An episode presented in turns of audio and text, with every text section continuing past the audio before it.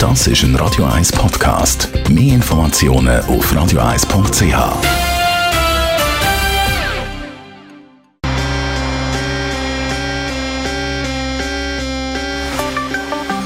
Der Finanzratgeber auf Radio 1 wird Ihnen präsentiert von der UBS. Ja, Stefan Stotz, UBS Regionaldirektor Zürich. Wir reden heute über ein äh, heikles Thema, kann man sagen, oder ein brisantes. Es geht nämlich um die frühe Pensionierung. Welche Gedanken muss man sich da eigentlich machen, wenn man früher will aufhören zu arbeiten? Oder was versteht ihr eigentlich unter einer frühen Pensionierung?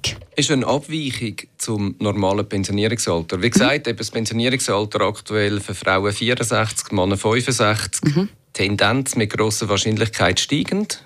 Und von dem her gibt es eine Möglichkeit, und das können die Pensionskassen in ihrem Reglement individuell quasi festhalten.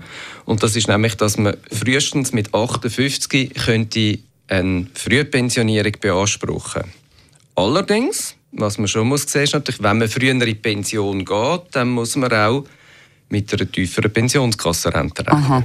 Ähm, was passiert dann genau, wenn ich jetzt eben sage, ich will aus der Arbeitswelt raus, schon mit 58? Ich glaube, es hat drei Faktoren, die man müsste berücksichtigen Erstens ist, äh, frühzeitige Pensionierung ist immer mit finanziellen Einbußen verbunden. Ja.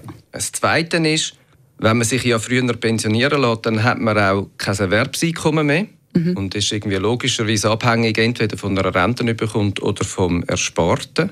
Und das Dritte ist, die ordentliche AHV-Rente, die kann man natürlich frühestens zwei Jahre vor dem ordentlichen Pensionsalter beziehen. Aber das auch nur mit einem pro Jahr Vorabzug von 6,8 Prozent der Lebensrente. Also auch dort hat es einen Einfluss. Also gut, das ist natürlich wichtig zum Wissen. Und dann muss man logischerweise Massnahmen ergreifen. Das sind zum Beispiel welche? Ähm, der erste Tipp wäre eigentlich, dass man die Einkommenslücke reduziert. Das ist einfach, man nimmt den Pensionskassenausweis und schaut, ob man noch mehr Geld in die Pensionskasse einzahlen kann, zu dem Zeitpunkt, wo man noch schafft. Der zweite Tipp ist, dass man die private Vorsorgemöglichkeiten, dass man die ausschöpfen. Die erste Säule ist die AHV, die zweite Säule ist Pensionskassenlösungen, ist die dritte Säule die private Vorsorge.